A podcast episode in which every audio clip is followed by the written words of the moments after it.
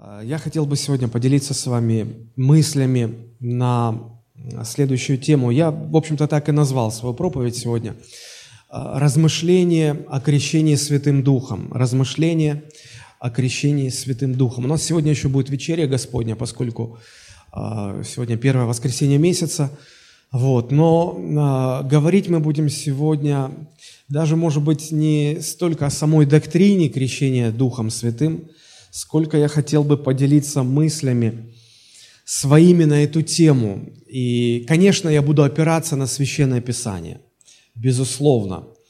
Нет никакого смысла э, рассуждать о чем-то, тем более с кафедры церковной, когда в основе твоих рассуждений лежит не Слово Божие, как абсолютный авторитет, а какие-то, может быть, даже и хорошие, но человеческие мысли.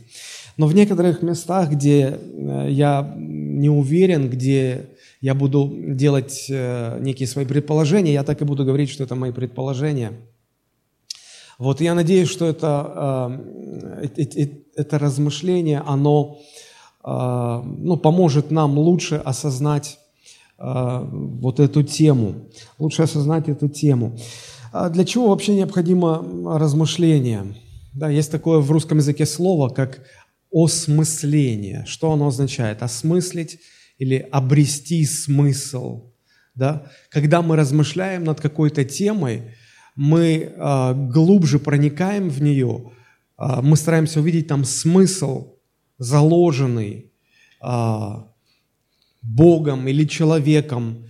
И по мере осмысления э, эти истины а, становятся частью нас, входят в нас, принимаются нами, и мы обретаем их. Осмыслить, значит, обрести смысл.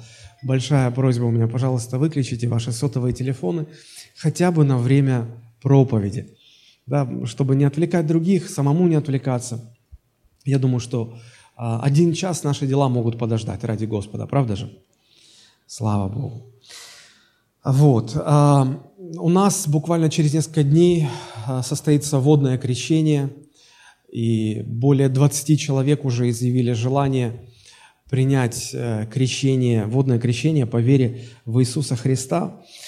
И я думаю, что это не секрет, что каждый, кто а, хочет стать учеником Иисуса Христа, он э, переживает э, три начальные события в своей жизни. Ну, во-первых, конечно же, это э, покаяние в своих грехах и обращение ко Христу, да? э, в результате чего происходит возрождение, э, то рождение свыше, о котором говорил сам Иисус, или э, новое рождение, или, или рождение заново, или рождение свыше. Э, далее, как э, учит нас Священное Писание, человеку нужно принять водное крещение – это второе событие. И третье событие, которое человек а, должен а, пережить в своей жизни, а, начиная свое следование за Христом, это крещение Духом Святым. Это крещение Духом Святым. Между обращением и водным крещением не стоит тянуть, и в прошлый раз мы говорили, почему. Потому что это водное крещение, оно как бы обрезает нашу связь со, со, с прошлым, с, с этим миром греховным, и э, символизирует смерть для себя, для этого мира и новую жизнь с Богом. Вот. И э, далее э, крещение Духом Святым. Я раньше э, предполагал, что э, ну, не принципиально, не так важно, когда человек принимает водное крещение или крещение Духом Святым, ну, что раньше. Раньше водное или раньше э, духовное крещение – вот. А, и мы в Библии встречаем один, один раз, а, когда люди приняли крещение Духом Святым до водного крещения. И я сегодня скажу об этом немножечко. Вот.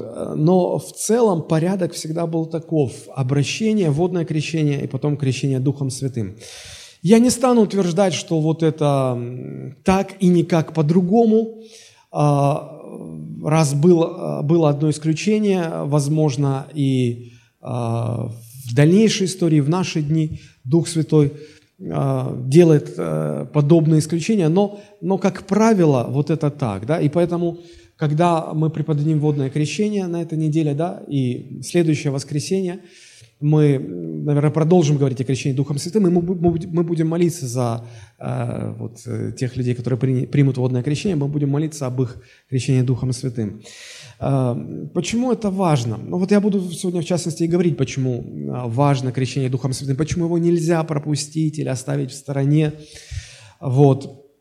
Э, знаете, я обнаружил, э, изучая статистику нашей церкви, что у нас, ну, как-то понятно обстоят дела с э, возрождением, с водным крещением, но довольно много людей не крещены Духом Святым.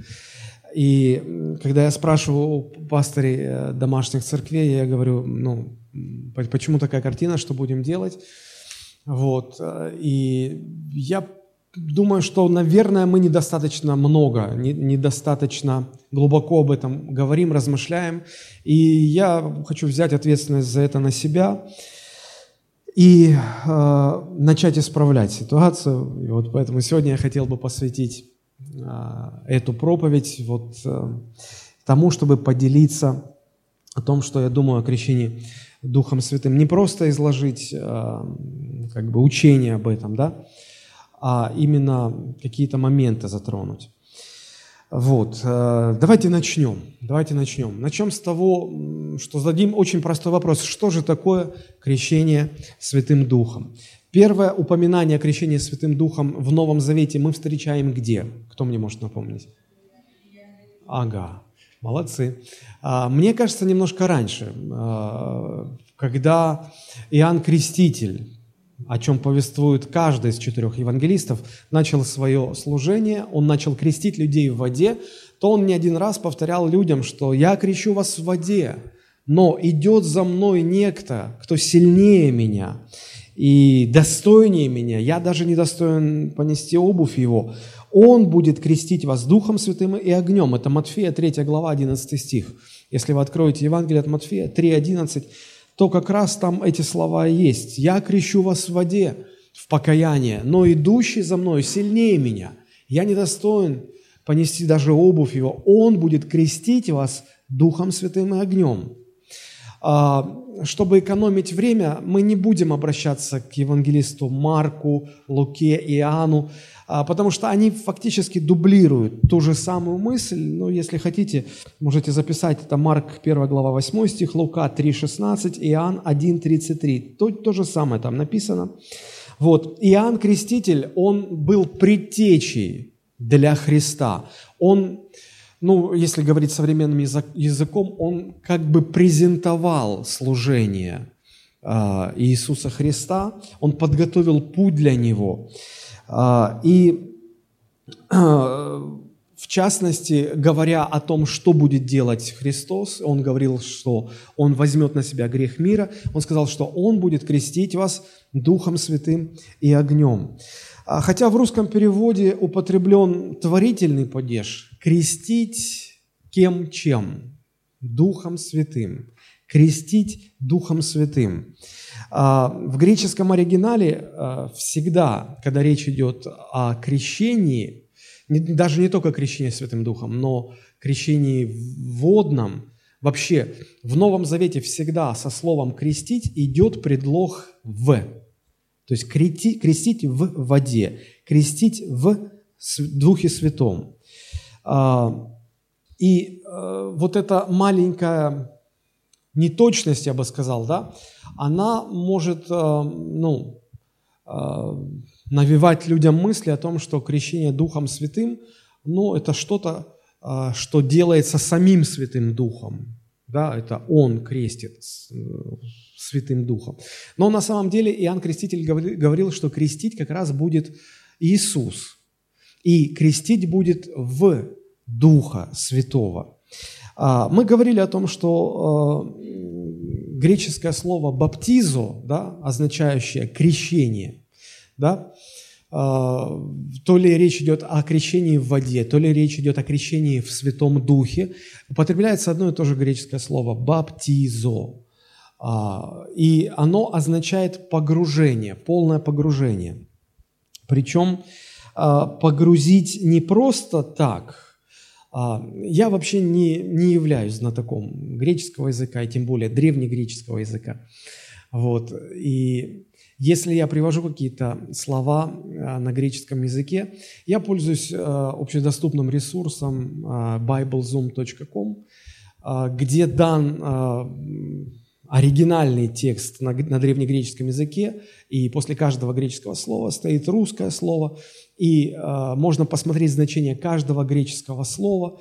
Вот. Иногда это помогает, иногда это не помогает, но так или иначе я просто не хотел бы, чтобы вы думали обо мне больше, чем я есть на самом деле. Вот. Но какие-то общие простые вещи, я думаю, что мы можем взять. А, так вот, когда я изучал значение этого слова «баптизу», то оказывается, там есть а, очень интересный смысловой оттенок. И он означает не просто погрузить предмет во что-то, но, послушайте внимательно, погрузить предмет во что-то таким образом, чтобы когда этот предмет а, вернется назад – он а, воспринял или на нем остались некие качества от той среды, в которую его погружали. Вот такой смысловой оттенок. Да, и когда речь идет о крещении, о погружении в Святой Дух, то а, я смею предположить, что речь идет не просто о том, чтобы человек был погружен в личность Святого Духа, в присутствие Святого Духа, в силу Святого Духа, в остальные качества Святого Духа, но и а, чтобы погруженный в Дух Святой все-таки перенял или на нем остались качества Святого Духа в той или иной мере.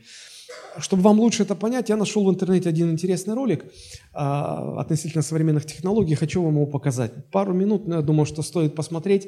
Наглядно поможет увидеть, если можно, потушите свет. Вот тут вот. А, наглядно поможет увидеть. Звук можно тише совсем фоном сделать, потому что а, там просто музычка будет. Ну вот это некая технология а, нанесения принта на предметы, каски, э, или значит, машинные диски, ну, автомобильные диски. Да, специально подготавливают воду, поверхность воды, наносят на нее определенный рисунок или принт, как говорят сегодня, э, значит, подготавливают, э, орошают специальным таким составом. И вы сейчас увидите, что возьмут просто автомобильный диск, да, на который шина одевается. И э, вот он, он, он просто бесцветный, сама поверхность, да, вот боковая. И вот аккуратно погружают в воду, да. Я думаю, что если бы э, вот то, что я сейчас говорю, переводили на греческий язык, то для слова «погружают воду» использовали бы греческое слово «баптизу». Погружают воду аккуратно, нежно. И вот сейчас, когда вытащат, вы увидите, что произойдет. Посмотрите, это очень интересно. Обратили внимание, какая текстура, принт на самой воде. И раз, это переходит прямо на поверхность диска. То есть погрузили, вытащили, и э, то, что было присуще этой водной среде, оно перешло и осталось на предмете. И осталось. Вот мне кажется, это очень хорошо иллюстрирует значение греческого слова э, баптизу или крещение или погружение – и можно любые принты наносить, любые рисунки и так далее, и так далее.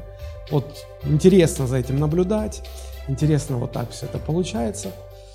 А, вроде бы можно просто, да, вот ложку опустить в чай, размешать сахар, вытащить ложку, и ложка какая была, такая осталась.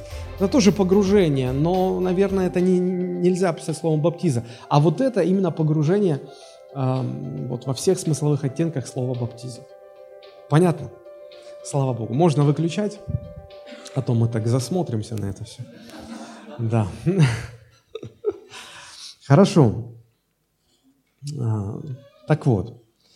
А, я хотел бы сделать первый простой вывод. Все учение Нового Завета ясно и недвусмысленно утверждает, что только Иисус Христос крестит Святым Духом, что фактически означает, что Иисус Христос погружает людей в Святой Дух. Таким образом, чтобы потом люди имели на себе э, его качество.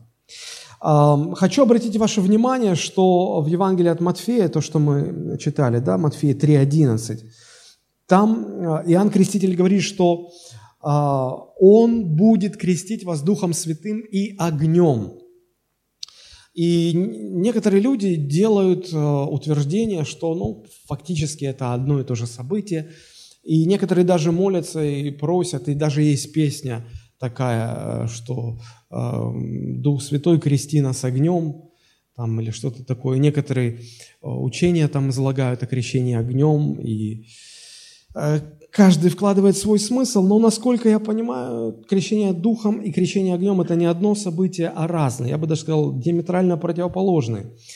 Либо крещение духом, либо крещение огнем. И точнее даже будет сказать, что Иисус Христос одних людей, спасенных людей, будет погружать в Дух Святой, а других будет погружать в огонь. Огонь – это всегда был символ Божьего суда. И последующий текст у Матфея продолжает, в общем-то, и развивает эту мысль. Помните, что дальше Иоанн Креститель говорит? Он говорит, что уже и топор, секира занесена при корне дерева, да? И что сделает э, господин жатвы? Он э, зерно соберет в зернохранилище, а солому сожжет огнем неугасимым. То есть явно прослеживается эта мысль, что спасенные люди, Христос будет крестить их, погружать их в Духа Святого, а остальных людей, которые отвергнут его спасение, он будет погружать в огонь э, Божьего суда. И э, фактически это, это разные, диаметрально противоположные события. Итак, крещение Духом Святым – это когда Иисус Христос погружает людей а, в личность Святого Духа. Ну, не только Иоанн Креститель говорил о крещении э, Духом Святым, сам Иисус Христос об этом говорил. И посмотрите, как э, это запечатлил э, Лука в своей второй книге «Деяния апостолов». Мы знаем, что «Деяния апостолов» написал евангелист Лука, как вторую книгу после своего Евангелия. Так вот, «Деяния», 1 глава, 4-5 стих. После того, как Христос уже воскрес и являлся на протяжении 40 дней своим ученикам, э, написано, собрав их, то есть Христос собрал своих учеников, Он повелел им, не отлучайтесь из Иерусалима, но ждите обещанного от Отца, о чем вы слышали от меня. Обратите внимание на конец 4 стиха, да?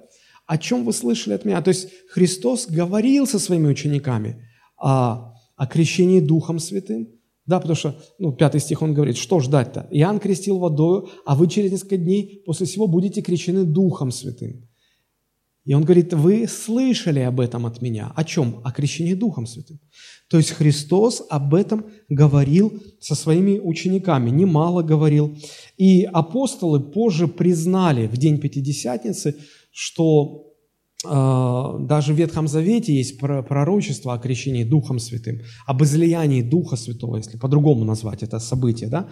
И вот э, если мы посмотрим Деяния 2 глава 16-18 стих, то когда уже произошло э, излияние Духа Святого на апостолов – и люди не могли понять, что это, как это объяснить. Апостол Павел, объясня... А, Петр, извините, объясняет и говорит, что 16 а, э, стих, это есть предреченное, то есть предсказанное пророком Иаилем, пророком Ветхого Завета – и пророчество звучит так. «И будет в последние дни, говорит Бог, излию от Духа Моего на всякую плоть, и будут пророчествовать сыны ваши, и дочери ваши, и юноши ваши будут видеть видения, и старцы, старцы ваши сновидениями вразумляемы будут, и на рабов моих, и на рабынь моих.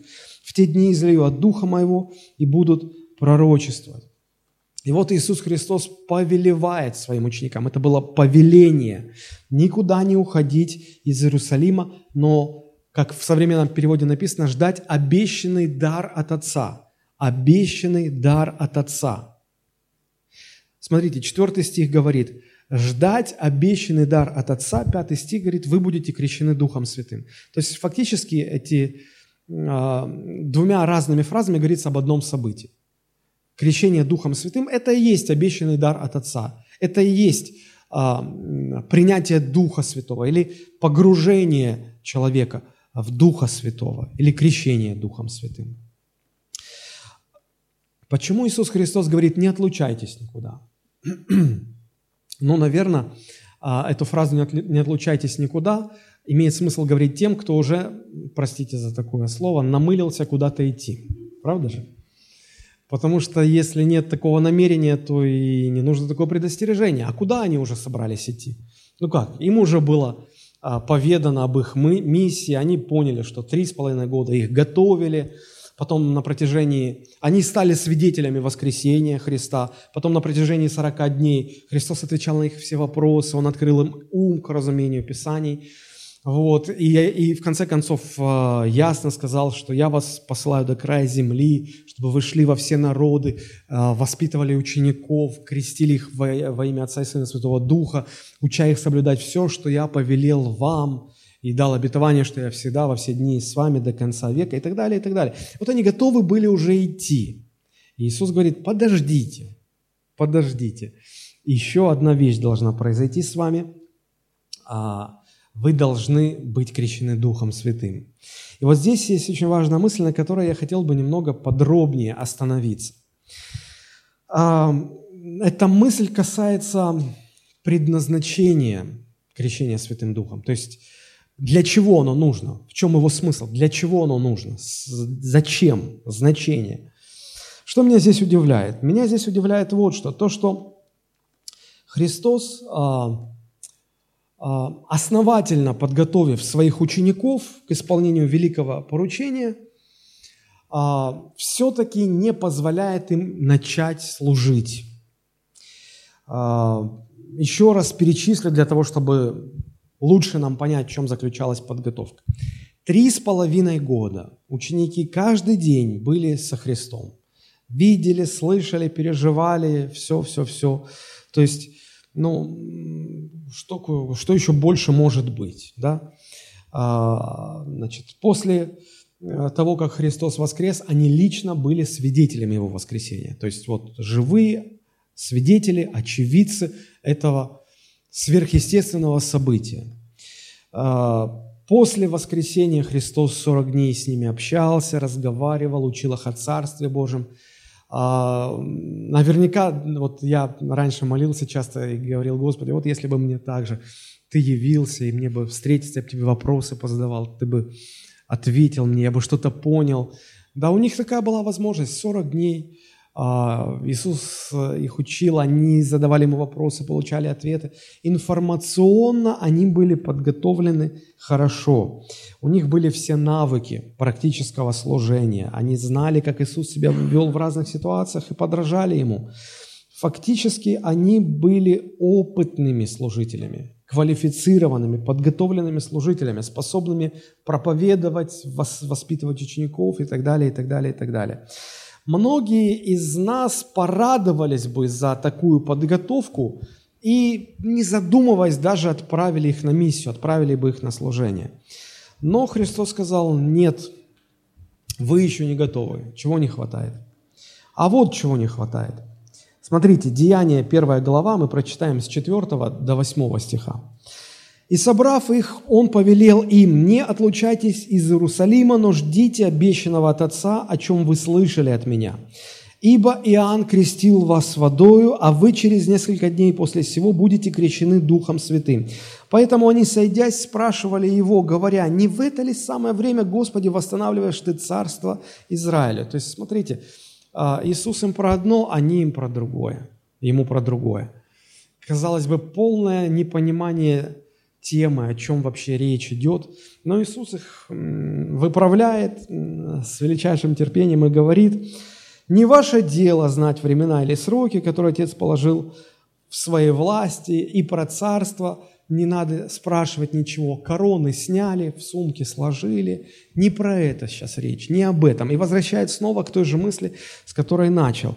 Говорит, но вы примете силу, когда сойдет на вас Дух Святой и будете мне свидетелями в Иерусалиме, во всей Иудее, в Самарии, даже до края земли. Он говорит, послушайте, я много вам говорил, вам нужно ждать обещанный дар от Отца. Это крещение Духом Святым, это погружение в Духа Святого. Для чего это нужно? Вы примете силу, когда переживете это. Силу для чего? Силу для того, чтобы быть мне свидетелями, силу для того, чтобы нести служение. У них было все, кроме силы Святого Духа. Интересно как. Знаете, я думаю, что отсюда можно сделать очень простой вывод, и я думаю, что я не ошибусь, если скажу, что если у вас есть вся подготовка к служению, все, что нужно, вся квалификация, навыки, познания, все, вера, все, но нет силы Святого Духа, Иисус Христос никогда вас не пошлет на служение. Потому что вы можете быть готовы информационно, вы можете быть готовы эмоционально, психологически, готовы технически, теоретически. Самое главное, вы не готовы эм, энергетически, если можно так сказать. Вам нужна сила. В чем источник силы Святого Духа и откуда она берется? Казалось бы, такой простой вопрос. В чем источник силы Божьей, силы Святого Духа? Откуда она берется? На этот счет существует множество различных теорий. Кто, теорий. Кто-то говорит, ну, э, сил, секрет Божьей силы в корнях. Люди укорененные в Боге, люди утвержденные в Боге. Вот как дерево с развитой корневой системой, оно даже в самом сухом климате, в самой сухой почве, благодаря глубоким корням найдет какие-то питательные вещества, и вот сила. Но в отношении деревьев, наверное, это справедливо. Но в отношении христианства есть еще одно предположение. Сила для служения обретается в молитве. Ну, кто же будет возражать? Но если верить словам Иисуса, то э, силу человек обретает тогда, когда переживает крещение в Духе Святом. Когда сходит на человека Дух Святой. Даже не в молитве.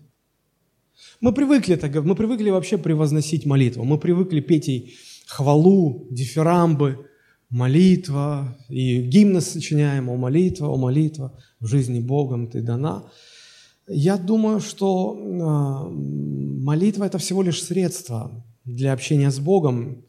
И знаете, когда, как, когда общаешься с человеком, когда общаешься с кем-то на расстоянии, вот, допустим, а, сейчас очень хорошо по скайпу, там, по вайберу, через интернет звонить э, туда, куда раньше там минута стоила, бешеные деньги. И знаете, что я обратил внимание? Если вот эта программа Skype там, или Viber работает отлично, то ее не замечаешь. Ну, потому что ты все внимание тому, кто на той стороне, ты общаешься. Ты начинаешь замечать, когда что-то начинает не так работать, и злиться, и раздражаться на это. Так вот, а, когда средство работает хорошо, средство связи, да, тогда а, оно незаметно, на него не ставят акцент, на него не обращают внимания, что все внимание на само общение, на сам контакт. Мне кажется, что в отношении молитвы примерно то же самое должно быть. Э, молитва – это средство общения с Богом, и мы должны больше внимания уделять Богу, самому а, общению с Богом, а, а не превозносить молитву. Эти формулы – много молитвы, много силы, мало молитвы, мало силы, нет молитвы, нету силы – ну, какое-то время, ну, звучит духовно, хорошо, какое-то время я в это верил, но, знаете, потом я стал наблюдать, и я, я знаю людей, которые много-много-много молились, постоянно молились, но потом они э, приходили ко мне и, и заявляли, что, пастор, ты, значит, э, проповедуешь от дьявола, и Бог гневается, Он тебя накажет, и ты до конца года умрешь. Вот. А мы будем жить и продолжать служение. Он произвел разделение в церкви, этот человек ушел из церкви. Я не мог это понять, думаю, как он, он, он, он много молился, он молился больше, чем я и, наверное, все остальные в церкви вместе взятые. И, и, и все же, и что же? Да, дело не столько в молитве, дело не столько в молитве, в общем-то. И фактически, да, если э, взять тех же учеников, которых Иисус предостерег, не отлучайтесь. Подождите, вам нужно крещение Святым Духом. А у меня возникает вопрос, а, что ученики мало молились или неправильно молились? Фактически это были те люди, которые сказали, Господи, научи нас молиться. Иоанн научил своих учеников, и ты научи нас молиться. И он научил, и они научились, они правильно молились, они много молились. Но не в этом сила, оказывается. Потому что если бы в этом была сила, Иисус бы сказал, все, у вас все есть, вперед. Но Он сказал нет. А другие люди считают, что сила для служения обретается в знании Писания. А, опять же хочу сказать, ученики знали Писание. Более того, сам Христос открыл им ум к уразумению Писания. У них это было, но это не дало им силы. Есть люди, которые делают акцент на том, что сила для служения, сила Святого Духа, сила Божия обретается в личных отношениях со Христом. Ну, в какой-то мере это так и есть. Но вот какая незадача. А у этих 12 а, уж куда еще более личные отношения со Христом можно иметь, чем у них были. Итак, настолько личные, что уже лич, личнее некуда. Три с половиной года – утром, вечером, днем, ночью, они все время лично были со Христом, но это не дало им силы. Другие люди считают, сила для служения обретается в святости. Опять же, эти ученики были освящены и направлены фактически уже на дело служения. Уже там состояние готовности было такое, как говорят, вот конь копытом бьет. Все, уже готов отправиться. А освящение – это не что иное, как отделение от греха для какой-то определенной цели. Это было у учеников, но это не дало им силы. Так как же обретается сила для служения? Чтобы быть свидетелем Иисуса Христа. Ну, если верить словам самого Иисуса Христа, то вы примете силу, когда сойдет на вас Дух Святой.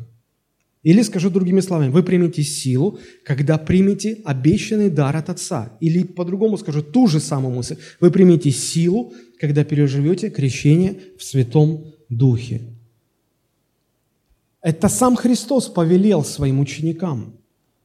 Вы не можете иметь силу, чтобы быть свидетелем Христа, чтобы служить Ему, без погружения в Святой Дух. Без этого Христос никого никогда не отправляет на служение.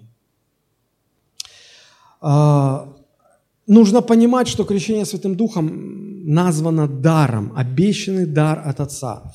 Это не наши какие-то достижения, это не какой-то орден, такая награда духовная за нашу верность или что-то еще, что вот Бог нам дает. Нет, это, это, это, знаете, это то, с чего вообще все начинается, следование за Христом. Возрождение, водное крещение – крещение в Духе Святом.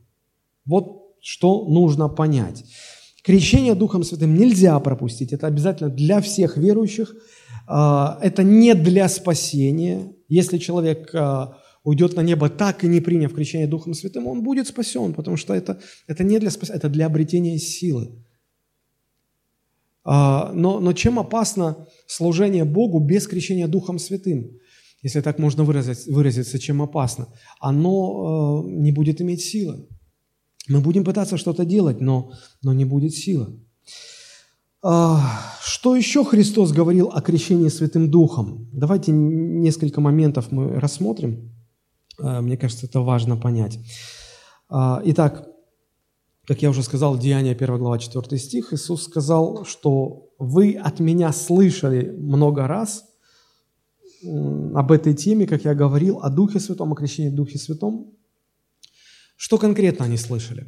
Ну, если мы обратимся к евангелисту Иоанну, 14 глава, с 15 по 17 стих, то мы там находим интересные слова. Иоанн 14, 15. А, Иисус говорит, «Если любите Меня, а, соблюдите Мои заповеди». Он говорит, «Я умолю Отца и даст вам другого утешителя, да пребудет с вами вовек. Речь идет о Святом Духе. Духа истины, которого мир не может принять, потому что не видит его, не знает его. Вы знаете его, потому что он с вами пребывает и в вас будет. И Христос не зря здесь проводит такое разделение. Он говорит, есть два состояния. Он сейчас, Дух Святой сейчас пребывает рядом с вами. Он, он рядом, но вовне. И, и есть такое состояние, когда Дух Святой будет внутри. А, и, и смотрите, как написано, а, Он с вами пребывает и в вас будет. Это указание на вот это событие, на крещение Духом Святым. А, есть разница, как я уже сказал, когда Дух Святой рядом, это человек еще не переживший погружение в Святой Дух. И когда Дух Святой внутри, это человек, который пережил крещение Духом Святым. Ну, э, внутри, да, когда речь идет о том, что что-то внутри, то предполагается, что какая-то есть емкость. И условно, очень условно, человека можно представить как, как пустой стакан, как какая-то емкость, какой-то сосуд – да? И вот э, а, значит, ну, о воде, скажем, да, вода может быть рядом со стаканом, и вода может быть внутри стакана, да. Так вот, если стакан, пустой стакан взять и поместить воду, полностью погрузить, то когда вытащим, вернем обратно стакан, вынем из воды, а, в нем, в нем останется вода, правда же? В нем будет вода. И вот а, подобно этому, когда человек погружается в Дух Святой, то в нем обязательно остается Дух Святой. Поэтому Иисус сказал, Он сейчас рядом с вами, а потом Он внутри вас будет. И так всегда будет. И так всегда будет. А, в связи с этим необходимо понять, а, что а, в Новом Завете мы встречаем описание двух событий, которые фактически ну, в русском переводе Нового Завета обозначены одним и тем же словосочетанием, но это разные события. Речь идет о фразе «принятие Духа Святого». Принятие Духа Святого. Из-за того, что эти события похожи, некоторые не видят между ними разницы, а, родилось предположение о том, что человек а, обретает крещение Духом Святым в момент своего спасения, возрождения. Вот он получил спасение, все, он уже крещен Духом Святым. А, я хотел бы показать очень коротко разницу, что есть различия. И эта разница хорошо становится видна, если мы отдельно рассмотрим а, события двух воскресных дней. Первый воскресный день – это день, когда воскрес Христос. Мы знаем, что Христос воскрес когда? Не в понедельник, не во вторник, Он воскрес в воскресенье. В русском языке все очень просто. Вот. И э, второй воскресный день – это день Пятидесятницы. Он тоже выпал на воскресенье в том году. А, вот я хотел бы показать вам даже такую картинку. А, сейчас мы... Ага. Надо вклю... Вот. А, день воскресения Христа и день Пятидесятницы. Что произошло э, в день, когда Христос воскрес? Когда Христос воскрес, Он э, явился э, группе своих учеников и сказал, мы находим эти слова Евангелия Иоанна, 20 глава, 22 стих. Когда Он явился, явил себя воскресшим, да, Он сказал, 20, 22 стих, «Сказав это, дунул и говорит им, примите Духа Святого». Обратите внимание, эта фраза «примите Духа Святого. А, он выдохнул, да, здесь же написано, он дунул, да, так, и сказал, примите Духа Святого. А, в греческом тексте э, на месте слова «дух» стоит э, слово, греческое слово «пневма», да, что означает, ну, пневматика у нас в русском языке есть такое слово, что означает э, дыхание, ветер, дух. Вот. И можно перевести эту фразу как «примите святое дыхание. Или как-то так вот. То есть грамматически фраза построена таким образом, что она э, дает точную уверенность в том, что апостолы действительно приняли то, что Иисус передал им. А, то ли он сказал, примите Духа Святого, то ли он сказал, примите святое дыхание, но так или иначе они это приняли. И а, что это означало? Фактически для апостолов это означало вот этот момент рождения свыше, потому что до того, как Христос воскрес, хотя ученики и были со Христом, они не были рождены свыше.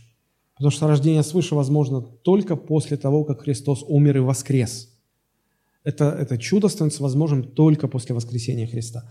Так вот, в данный момент они а, как раз-таки приняли вот эту новую святую жизнь от Бога. А, мы, мы знаем, сам Иисус говорил, что рождение свыше, оно происходит как? Иисус говорит Никодиму, кто не родится свыше, а именно уточняет, кто не родится от воды и духа. Да? То есть в возрождении э, свыше э, присутствуют два элемента. Вода, но вода всегда, всегда является символом Божьего Слова. Помните, когда Христос а, значит, умывал ноги ученикам, вот, а Петр сказал, не-не-не, вовек не умоешь. И потом Иисус объяснил, что он не прав. И тот говорит, да, меня всего надо с ног до головы. Иисус говорит, нет, вы уже омыты, вы уже омыты водой. И, и наверняка в глазах а, учеников был вопрос не мой. Иисус поясняет, там такая фраза есть. Вы, вы уже омыты через слово, которое я проповедовал вам. Вода – это образ Божьего Слова. Ну и кто не родится от воды и духа. Дух – это Дух Святой, конечно же. Так вот, а, здесь мы видим, что ученики пережили это рождение свыше, а, потому что они, перед ними стоял тот, кто и есть Слово Божье, живой, воскресший. Они видели это, и они приняли вот это действие Духа Святого возрождающее. Они родились свыше. Это было их возрождение. Это было их возрождение. В результате они получили рождение свыше. Хотя некоторые люди утверждают, не-не-не, но э, написано «примите». Вот они приняли, значит, это есть крещение Духом Святым. Хорошо, тогда почему этим же ученикам, которые, на которых дунул Иисус, которые приняли уже, почему им же, им же Иисус говорит, не отлучайтесь из Иерусалима, потому что вы еще должны быть крещены Духом Святым. Если это вот уже было, почему Иисус говорит, что нет, это... Сам Иисус говорит, что это было не крещение Духом Святым. Хотя и то называется принять Духа Святого, и это называется принять Духа Святого. Понимаете разницу? Теперь посмотрим, что произошло в день Пятидесятницы. Да, а, Пятидесятый день – это 50, ну, день Пятидесятницы – это пятидесятый день после воскресения Христа, скажем так. Вот. Иисус сказал за 10 дней до Пятидесятницы, что подождите, вы еще будете крещены Духом Святым. И они ждали этого, да? И вот, э, ну, даже можем прочитать Лука, 24 глава, 49 стих. Иисус говорит, «Я пошлю обетование Отца Моего на вас. Вы же оставайтесь в городе Иерусалиме, доколе не облечетесь силой свыше». Это сказано ученикам, которые уже приняли тогда это дыхание, да? приняли Духа Святого. Деяние 1.5. «Ибо Иоанн крестил водой, вы через несколько дней будете крещены Духом Святым. Вы примете силу, когда сойдет на вас Дух Святой». И в день Пятидесятницы мы знаем, что это произошло. Дух Святой сошел на учеников, они его приняли, они получили крещение в Духе Святом, они исполнились силой и э, заговорили на иных языках, как Дух давал им провещевать. Теперь посмотрите, э, вернем э, схемку нашу. А, там два столбца. Вот в день воскресения Христа, в день Пятидесятницы. В день воскресения ученики встретились с воскресшим Христом. В день Пятидесятницы они знали, что Христос уже вознесен на небеса. В день воскресения Дух Святой был принят через дыхание как новая жизнь от Бога, как возрождающая Э, действие Святого Духа, после чего они родились свыше. А в день Пятидесятницы Дух Святой излился на верующего, и они пережили то, что Иисус назвал крещение Духом Святым, и они облекли силой. То есть результат э, того, что произошло в день Христового воскресения, ученики получили новую жизнь, возрождение, новую жизнь. А результат того, что произошло в день Пятидесятницы, ученики обрели силу для служения. Как видите, это два совершенно разных события, хотя в Библии и то, и другое называется «принять Духа Святого». Но если быть совсем точным, то после Дня Пятидесятницы, вот эта фраза «принять Духа Святого», а, нет ни, одного, ни одного момента, когда бы это не относилось к тому, чтобы речь шла именно о крещении Духом Святым, уже не о возрождении. Хорошо. А, так или иначе, мы эту разницу увидели, мы понимаем, что когда человек рождается свыше, это еще не есть крещение Духом Святым. Возрождение, и потом должно быть а, еще нечто, что Иисус называл крещение Духом Святым, для того, чтобы обрести силу в служении. А, следующая мысль, на которой хочу остановить наше внимание, и предполагаю в следующий раз более подробно об этом поговорить – а, скажу так, что исходя из опыта апостолов и э, первых учеников, исходя из опыта, описанного в книге «Деяния апостолов» и в последующих посланиях, а, всегда свидетельством о том, что человек пережил крещение Духом Святым, всегда а, было говорение на иных языках. И э, мы можем де- сделать этот простой вывод, что говорение на иных языках или молитва на иных языках, она является основным признаком крещения Святым Духом. Крещение Святым Духом. И э, первый раз э, факт или прецедент, да, впервые упоминается о том, что ученики заговорили э, на иных языках, мы это встречаем как раз в Деянии 2 глава, в день Пятидесятницы, после того, как пережили ученики крещение Святым Духом. Вот хотелось бы немножко об этом поговорить. Знаете, что мне здесь интересно? То, что когда Христос сказал, вы ждите, вы будете крещены Духом Святым, Он не описал, как это будет происходить. Это мы сейчас знаем. Мы, мы знаем, что написано во второй главе Деяний, мы знаем про иные языки, а они не знали. Они не знали, чего ждать. Вот интересно, почему Иисус не рассказал, не описал, как это будет? Не знаю ответа на этот вопрос, но давайте порассуждаем. Смотрите, как это происходило. Деяние, вторая глава, прочитаем первые четыре стиха. «При наступлении Дня Пятидесятницы все ученики, их было 120, как вы помните из первой главы, вот примерно 120 учеников, они находились в одной комнате, молились единодушно и молились на протяжении 10 дней. Все они были единодушно вместе. И внезапно, никто не ждал, внезапно сделался шум с неба, как бы от несущегося сильного ветра, и наполнил весь дом, где они находились. То есть зашумело, загрохотало что-то, и весь дом наполнился шумом. Ну, это, конечно, несколько удивляет. Дальше что происходит? «И явились им разделяющиеся языки, как бы огненные, и почили по одному на каждом из них». То есть, вероятно, насколько я могу предположить, в центре комнаты появилось какое-то такое подобие пламени, огня. Потом этот огонь разделился на 120 частиц, таких язычков пламени, 102, их же 120 было.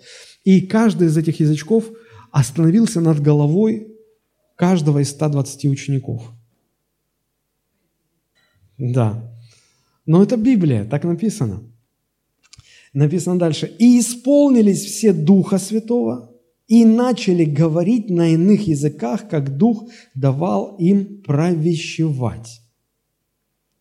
С самого первого вот этого описания дальше, когда речь будет идти о крещении Духом Святым, где будет в Деяниях или в Новом Завете описываться крещение Духом Святым, мы всегда будем встречать, что признаком того, что произошло крещение Святым Духом, является говорение на иных языках, как Дух дает провещевать. Это было неожиданно, никто не предполагал, никто не знал, но это произошло. И вот э, мне бы хотелось, если это возможно, в вашем воображении попытаться реконструировать, попытаться нарисовать картину, чтобы в деталях мы увидели, как все происходило. Потому что это на самом деле интересно, потому что что это за говорение на иных языках? О чем вообще речь-то идет? Итак, смотрим. Давайте продолжим с 5 стиха читать по 12. «В Иерусалиме же находились иудеи, люди набожные из всякого народа под небесами». Обратите внимание на это предложение. В Иерусалиме находились иудеи из всякого народа. Иудеи из всякого народа. То есть иудей – это не национальность, это веропринадлежность. Потому что иудеем может быть армянин, грек, русский, еврей. Иудей – это веропринадлежность, это не национальность. Еврей – это национальность. Русский – это национальность. Так вот, иудеи в Иерусалиме находились из разных народов, сказано вообще из, из каждого народа под небесами. Почему? Праздник был, День Пятидесятницы.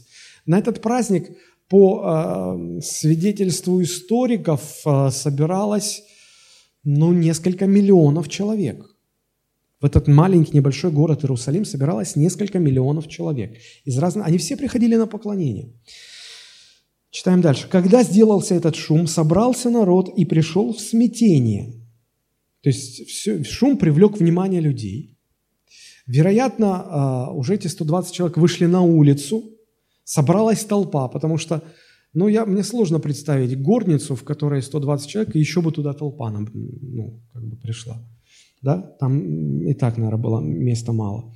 Вот.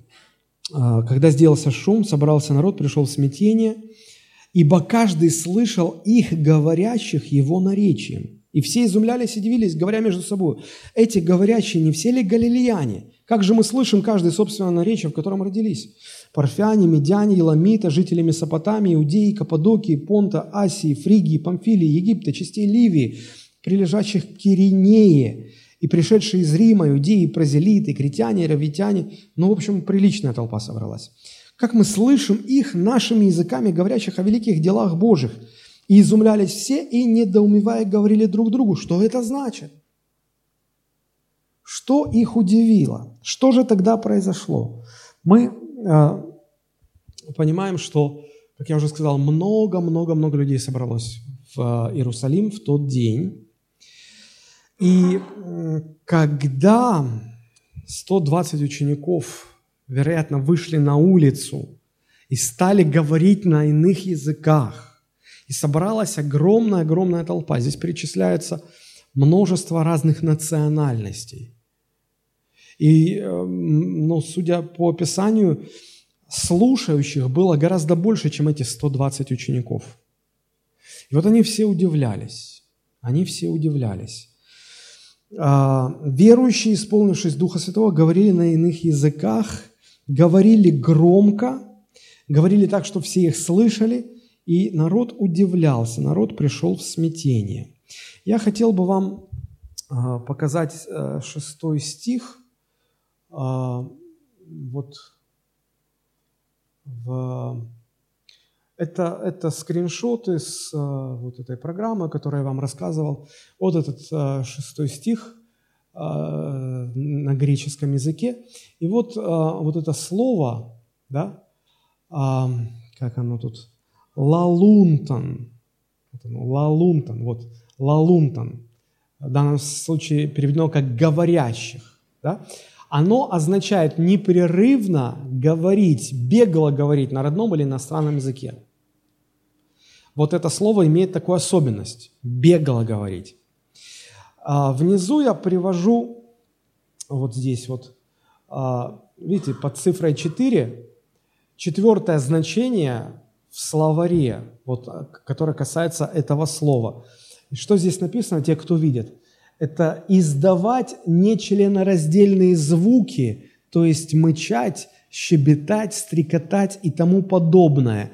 И вот приведена фраза на греческом, где используется вот это слово – лалунтан, да, из произведения Плутарха, который давно жил до Рождества Христа. Вот. То есть, э, смотрите, вот это слово, что мы слышим их говорящих или произносящих, говорящих – Ученики говорили, это э, греческое слово «лалунтон», оно означает говорить быстро, говорить бегло, но, может быть, даже настолько быстро, что э, речь начинает напоминать стрекотание, речь напоминает что-то такое. Когда, знаете, когда человек вот много хочет сказать, времени мало, он старается быстро, быстро, быстро, быстро. А, вот хороший пример. Сегодня, значит, реклама денег больших стоит, да? И поэтому э, рекламодатели, ну, вы уже догадались, они, значит, основное описание, что они там рекламируют нормальным языком, а потом идет какая-то бешеная скороговорка. Там лицензия банка такая-то, такого-то числа, такого-то, в общем, вообще не поймешь. Ну, понятно, что человек нормально сказал, потом это на компьютере ускорили. Но вот оно такое тра-та-та-та-та-та-та-та-та-та-та. Вот, наверное, чтобы описать вот это такое говорение, использовали бы греческое слово «лалунтон», скорее всего. Да? Вот. То есть они говорили быстро, бегло, как будто выплескивая что-то, как будто их изнутри что-то распирало, и оно быстренько так шло, шло, шло, шло, шло, шло, шло. А весь вопрос здесь вот в чем. Нет, ни, ни на каких языках они говорили. Это тоже вопрос. Но вопрос в другом. Давайте вот так поставим сначала. Вопрос вот в чем. Что так удивило и смутило толпу, привлеченную шумом с неба и беглой речью 120 человек на разных языках, которые говорили все сразу и одновременно. Смотрим. 5-6 а, стих. «В Иерусалиме же находились люди, на, иудеи, люди набожные из всякого народа под небесами. Когда сделался этот шум, собрался народ и пришел в смятение». То есть люди были сметены, удивлены, потому что, что их удивило? А вот что удивило, каждый слышал их говорящих его наречием. Здесь возникает другой закономерный вопрос. А на каких языках говорили те 120 человек? А, потому что есть э, сторонники такой теории, а, значит, они утверждают, что эти 120 учеников говорили на разных земных языках, и потому, значит, вот все остальные люди из разных национальностей их слышали, понимали. Вот.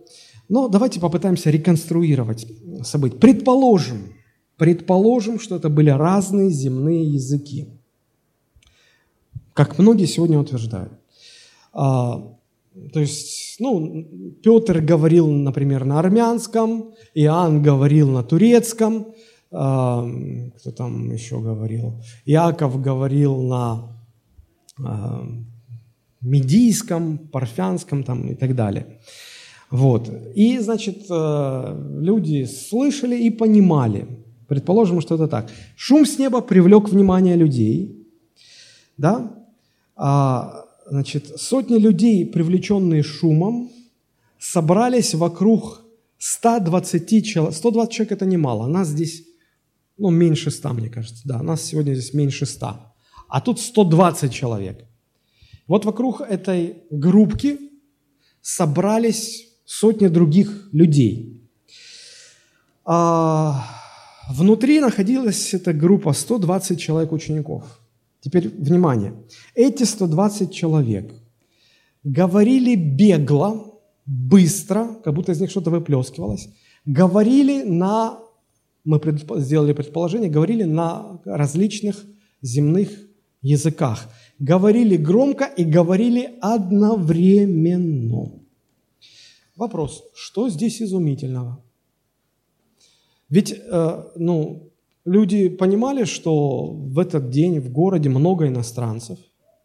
И что удивительного, если 120 чудаков вышло на улицу, и все стали одновременно говорить каждый на своем языке о великих чудных делах Божьих, говорили все вместе, говорили громко. А, ну, ну, кого бы это удивило? Но, может быть, больше удивил шум с неба. Но мы это прочитали в шестом стихе, что причина, народ пришел в смятение, удивление, ибо, там причина, каждый слышал, то есть они удивились не шуму, они удивились, что каждый слышал их своим наречием, говорящих своим наречием. То есть э, мне кажется, что немного тут удивительного. Но представьте, вы встречаете 120 человек, говорят на разных языках, наверное, иностранцы, хотя выглядят похожими на галилеян – но может полиглот. То есть, но можно было бы удивиться, если бы э, ну, вот, толпа, которая собралась их послушать, она бы их раньше знала и понимала, что они все из Галилеи, а в Галилее люди бедные, а, и они все, конечно, совсем не полиглоты. А тут нате, как шпарят на, на иностранном языке. Вот это да. Вот это могло бы удивить. Но они не знали их.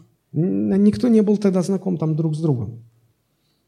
Я думаю, что удивительного мало. Теперь давайте наберемся смелости и предположим, что те 120 учеников говорили на иных языках, неземных языках. В том смысле, как об этом а, писал апостол Павел позже. Он, он говорил, что когда я молюсь на ином языке, то я не понимаю, о чем я говорю. Никто из людей не понимает. Ум остается без плода, но Бог понимает. Только Бог понимает. И все. Это не какой-то земной язык. Да? Предположим, ну вот я прочитаю эту фразу, 1 Коринфянам, 14 глава, 2 стих. «Ибо кто говорит на незнакомом языке, тот говорит не людям, а Богу, потому что никто не понимает его, он тайны говорит духом». То есть этот язык не понимают люди, слышащие этот язык, этот язык не понимает сам говорящий, понимает только Бог. Вопрос, как же тогда толпа в 120 учеников, или группа в 120 учеников, они говорили, а толпа их понимала, если они все говорили на, на иных языках, на, на непонятных языках. Как их тогда понимали? Обратите внимание на шестой стих – Когда сделался этот шум, собрался народ, пришел в смятение, ибо, а теперь внимание, смотрите, каждый слышал их, говорящих его наречием. Ученики говорили на разных языках. Они все на одном, правда? Все на разных. Петр на одном, Иоанн на другом, Иаков на третьем, все на разных. А теперь смотрите, но каждый в толпе, каждый слышал их всех, говорящих на его наречии. Каждый слышал, вот стоял парфянин и слышал, что все 120 говорят на его парфянском языке. Рядом стоял медянин и слышал, что все 120 говорят на его медянском языке. Ну, стоял армянин и слышал, что все говорят по-армянски. Стоял француз и слышал, что все говорят по-французски. Вот согласитесь, вот это удивительно. Правда же? Это сверхъестественное явление. И вот это может привести в смятение и великое удивление. Каждый из 120 учеников говорил на разных языках. Значит, одновременно звучала речь на 120 языках. Вы когда-нибудь слышали, как 120 человек одновременно, быстро и громко говорят? Если бы нас было бы 120, я бы, я бы отважился на эксперимент, попросил бы, а, попросил бы каждого начать цитировать ну, какой-то фрагмент Священного Писания, который вы знаете на своем языке родном. Кто-то на армянском, кто знает иностранный английский. Все одновременно. Но, наверное, не будем. Я просто такой пример вам расскажу. А, я как-то а, был на экскурсии за рубежом а, в музее и оказался вот в такой ситуации. Значит, э, там экскурсоводы вели группы, небольшие группы, там 10-15 человек. И вот э, наша группа с русским экскурсоводом, она зашла в зал, большой такой зал, царский, в, в дворце был. И, э, и экскурсовод по-русски громко, а им надо громко говорить, потому что группа слушает, громко стал рассказывать об этом зале. Через буквально там минуту подходит другая группа, и я слышу английскую речь. И они рядом так стали, и я уже слышу значит, э, экскурсовода, говорящего по-английски, экскурсовода, говорящего по-русски. Ну, как-то немножко напрягло. Потом смотрю, подходит еще кто-то, и начинается это вот резкое, ну, я так понял, немецкий язык. Вот, потом подходит еще, я уже взмолился, Господи, а я тогда вообще ничего не пойму. То есть э, четыре группки стояли рядом, и э, четыре экскурсовода надрывали горло, каждый говорил на своем языке, об одном и том же, об одном экспонате вот этой комнате. Я подошел поближе к своему экскурсоводу, и то мне было сложно. Да? А теперь представьте, что в этот зал вошли еще шесть экскурсоводов с группами. И они на других языках тоже говорят, каждый на своем. Уже десять. А представьте, еще десять пришло, их уже двадцать. Как бы, я вообще разобрал бы хоть что-нибудь? А еще бы пришло 10, уже стало бы 30. Еще сложнее. Ладно, еще 10 зашло, уже 40. еще 10 пришло, уже 50. Я думаю, что я бы уже, наверное, ну, может быть, отдельные слова какие-то долетали бы, я бы разобрал. Потом еще 10 заходит с группами. И я слышу речь экскурсоводов на 60 разных языках. И давайте самое невероятное предположим. Еще 60 заходит с группами. И я уже стою возле своего и слышу речь 120 экскурсоводах. Они говорят громко, бегло, и все на, раз, на 120 разных языках. А, ну, скажите мне, пожалуйста, какова вероятность, что я хоть что-то пойму из всей этой какофонии? скорее всего, я бы развернулся и ушел. Так вот, если предположить, что те 120 учеников говорили на разных земных языках, то возникала бы подобная картина. Что было бы понятно? А, а, а мы, мы видим, мы читаем, что они каждый ясно слышал их всех говорящих Его наречием. Вот в этом-то и было чудо. Они все говорили на разных языках. И как-то так Бог удивительно сделал, что парфянин слышал, что все говорят на парфянском языке, и он понимал, он ясно, отчетливо понимал, что речь идет о Боге, о великих делах Божьих, о Божьей славе. Медянин слышал, что все говорят по-медянски. А, грек слышал, что все говорят по-гречески. И так далее, и так далее, и так далее. Вот что привело в недоумение. Вот что, вот, вот что так напрягло, насторожило, привело в смятение. Это было чудо, и это изумляло. Следовательно, мне проще предположить, что из этих двух вариантов, которые мы попытались реконструировать, более правдоподобен вариант, если речь идет о том, что 120 а, учеников говорили на иных языках, непонятных людям.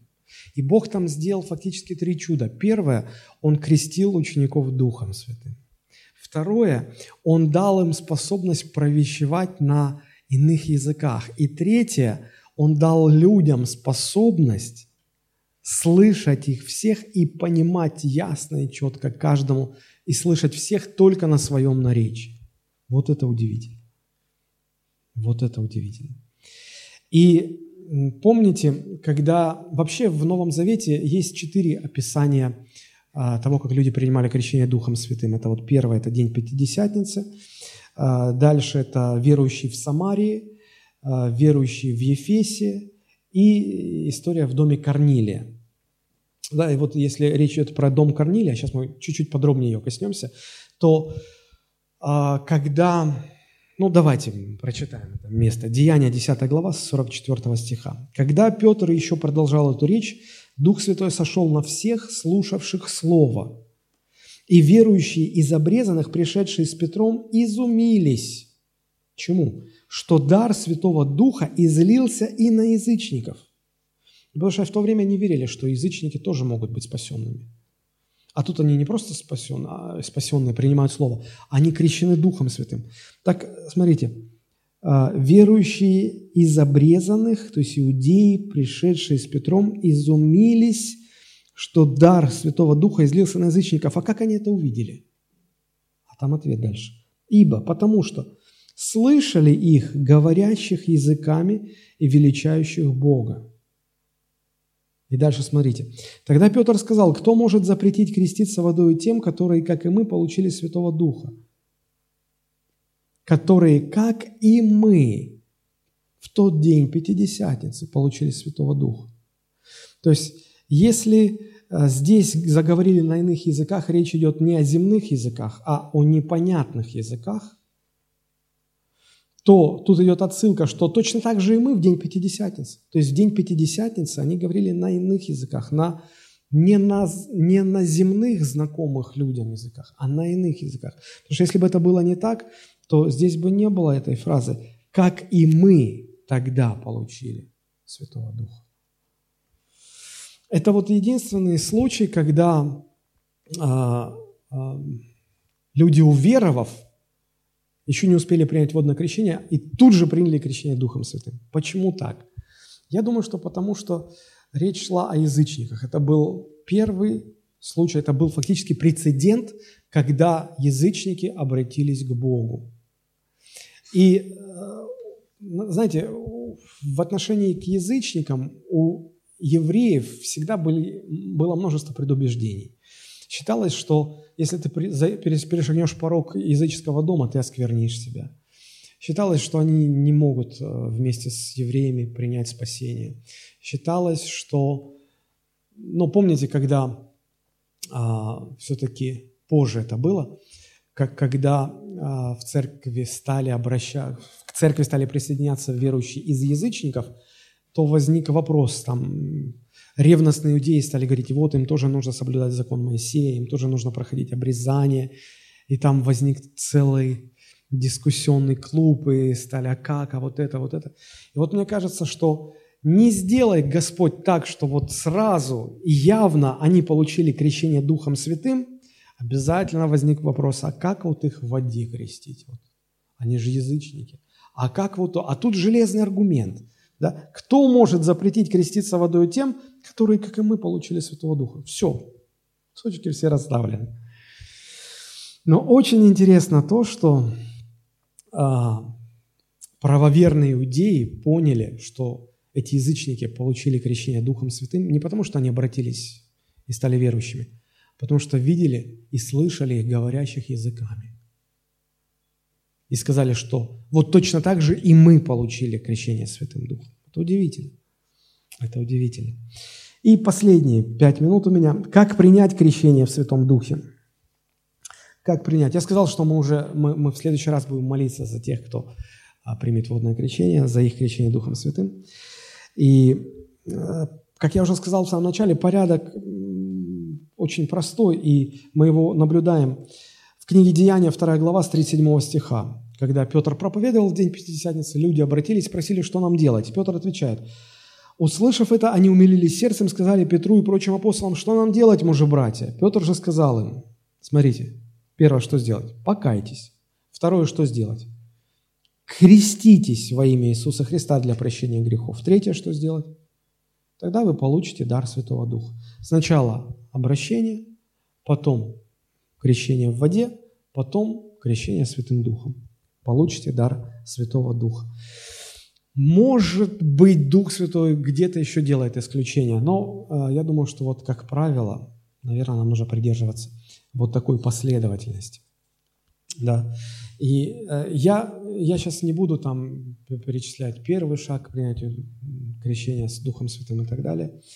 Конечно, человек должен удовлетворять э, условиям определенным, он должен быть на самом деле рожден свыше, это не должно вызывать никаких сомнений.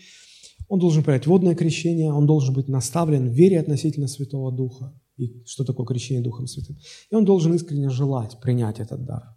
Да, потому что если иногда вот даришь на день рождения а, что-то такое, а человек недоволен, он, не, он как бы не хочет принимать. Если бы не, не вопросы вежливости, он бы и не принял. Да, и поэтому человек должен хотеть принять дар, чтобы принять его. Вот, я хотел бы вот на какой момент обратить внимание. А, а, знаете, мы иногда молимся за людей, да, говорим, мы, мы понимаем, что человек уже спасен, может, крещен в воде, мы говорим, тебе нужно крещение Святым, да? Ну ладно, помолитесь за меня. Мы молимся. И ничего не происходит. Мы ему говорим, ну ты должен начать говорить на иных языках. Он говорит, а как это?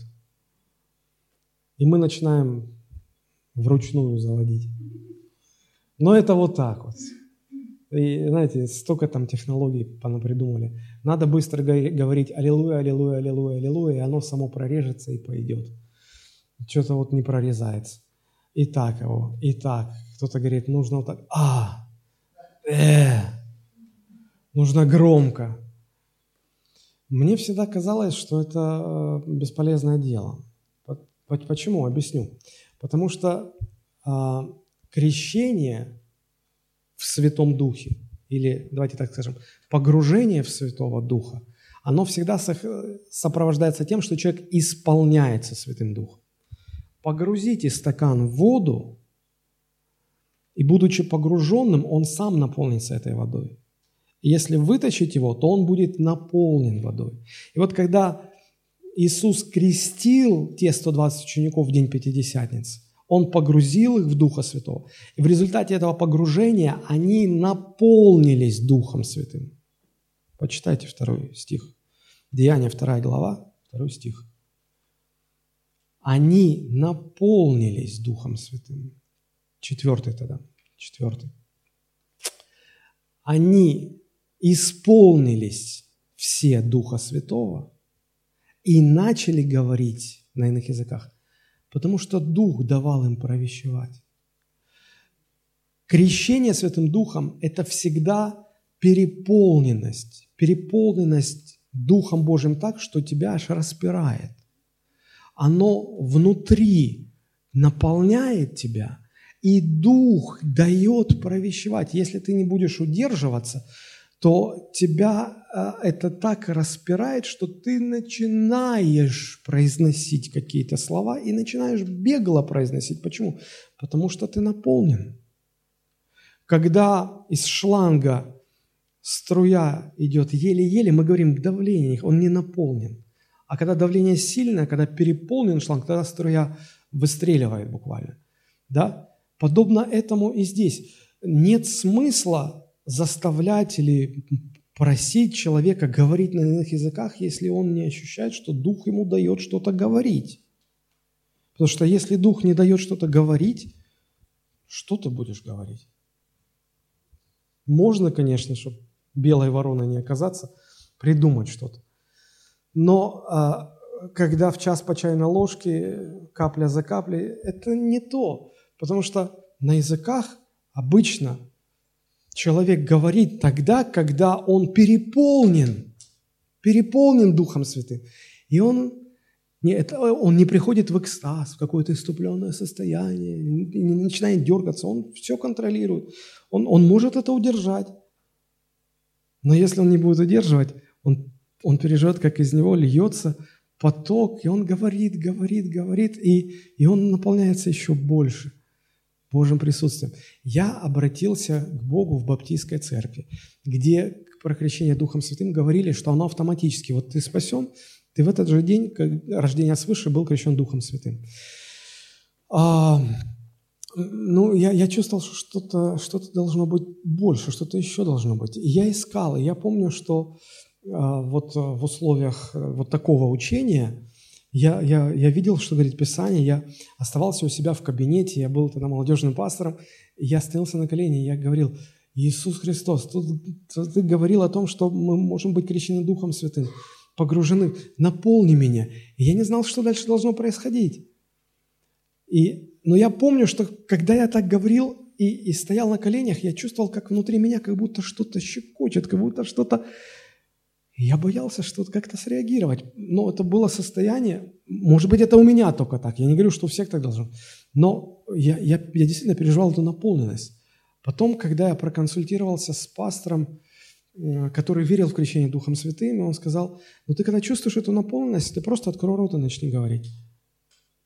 И я подумал, вам хорошо там харизматом, у вас все так просто, а нам же говорят совсем все по-другому. Но я остался один, я помолился, я пережил это исполнение, я начал, я открыл рот. Я сначала испугался, но это не было там цедил в час по чайной ложке. Я почувствовал, как, как льется поток. Знаете, что самое удивительное? Я пять минут помолился так, оно шло, шло, шло, шло, но я испытал за эти пять минут такое облегчение, такой мир и покой и радость, какую я, ну, может быть, только в день а, своего возрождения испытывал за все четыре года а, христианства в служении, когда я, ну вот, с, с момента покаяния, я никогда такого не испытывал. И потом я, когда я чувствовал, что где-то мне тяжело, я начинал а, молиться, я просил, чтобы Дух Святой помог мне молиться иными языками, и я открывал рот, я молил, иногда я не вслух про себя молился, я чувствовал, как этот поток идет, и я чувствовал, как вот облегчение приходит, какая-то легкость приходит. Я понимаю, это субъективные моменты, я не должен свой опыт предлагать другим как объективную истину, поэтому я и назвал проповедь «Мои размышления о крещении Духом Святым».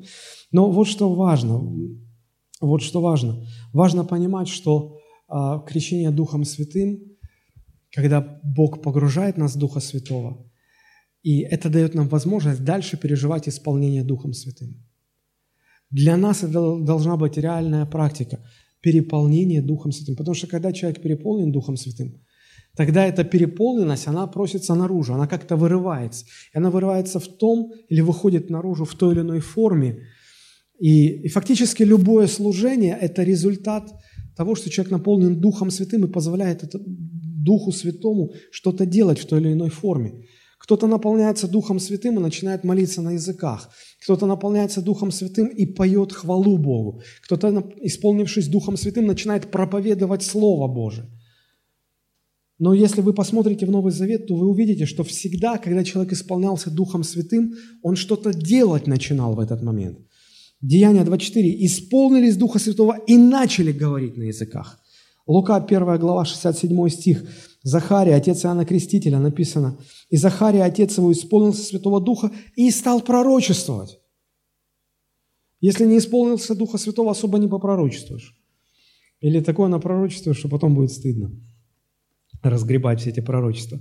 А чуть-чуть раньше, Лука, 1 глава, 41 стих, «Когда Елисавета услышала приветствие Марии, взыграл младенец в чреве ее, и Елисавета исполнилась Святого Духа и воскликнула громким голосом и сказала, «Благословена ты между женами, и благословен плод чрева твоего». И откуда это мне, что пришла Матерь Господа? Она начала пророчествовать.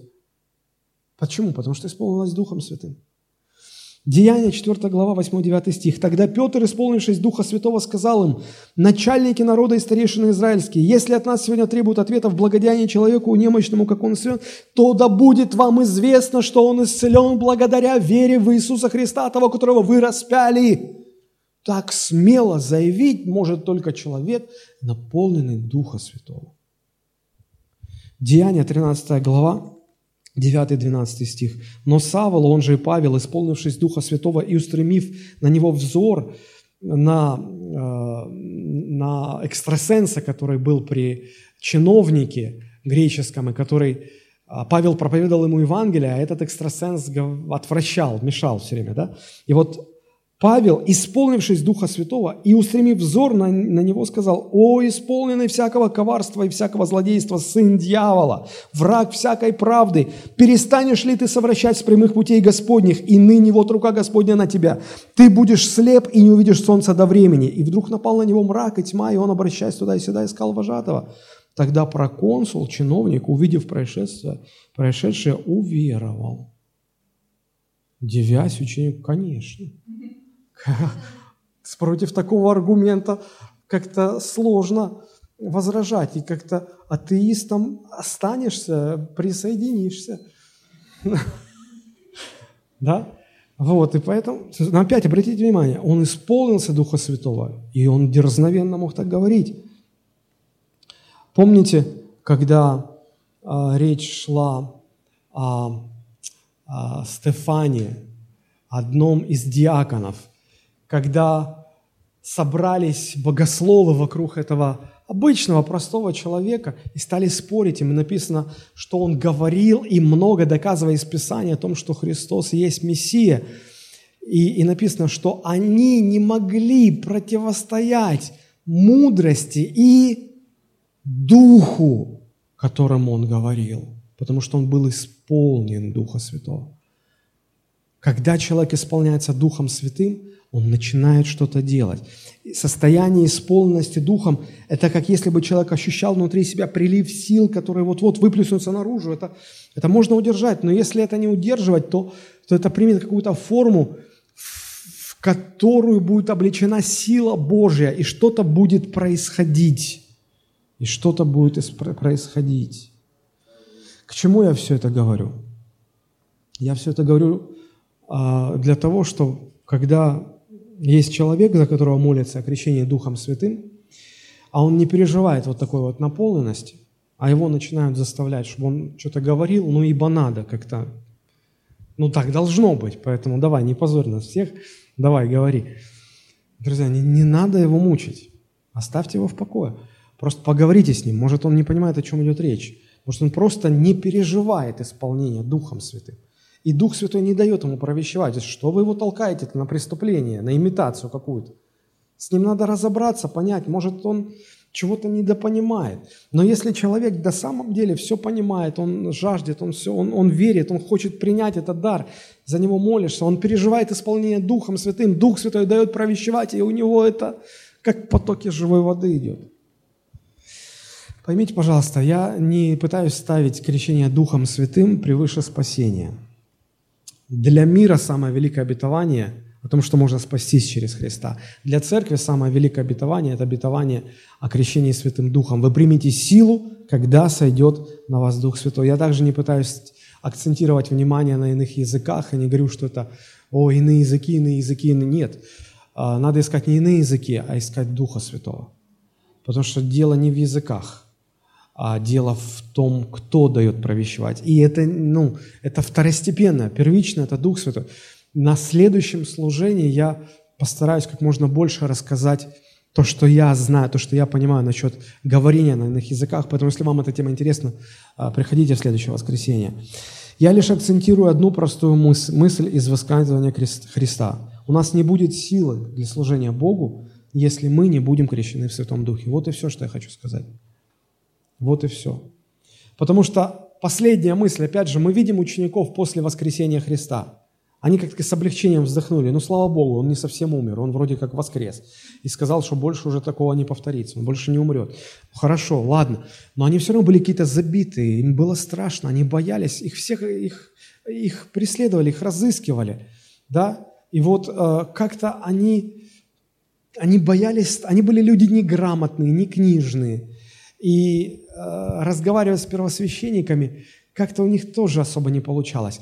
Но когда они приняли крещение Духом Святым, то мы видим, что уже никакие запреты их не удерживали. Они так говорили, что первосвященникам нечего было возразить. А, тюрьмы их не могли удержать, потому что когда Петра посадили в тюрьму, ангел там все открыл. Они стали смелые, как львы, и их ничто не могло остановить. И их сжигали на кострах, их распинали на крестах, и они все равно донесли свет Евангелия Христова до наших дней. Они молились так, смотрите, а, им, им запретили проповедовать Евангелие, они вернулись к своим, Деяния 4.31, они молились и просили, Господи, дай нам смелость и дерзновение. И 31 стих говорит, по молитве их поколебалось место, где они были собраны, и исполнились все Духа Святого, и говорили Слово Божие с дерзновением. А Бог подтверждал их проповедь чудесами и знамениями. Исполнение Духом Святым – это всегда то, что предшествует каким-то действиям. Если вы что-то делаете, действуете, и это не результат вашего исполнения Духом Святым, то это все будет, ну, ваша попытка. Ваша попытка что-то сделать. Нам всем нужно это обетование. Вы примете силу, когда сойдет на вас Дух Святой. Об остальном продолжим говорить в следующее воскресенье. Давайте мы помолимся. Друзья, давайте поднимемся.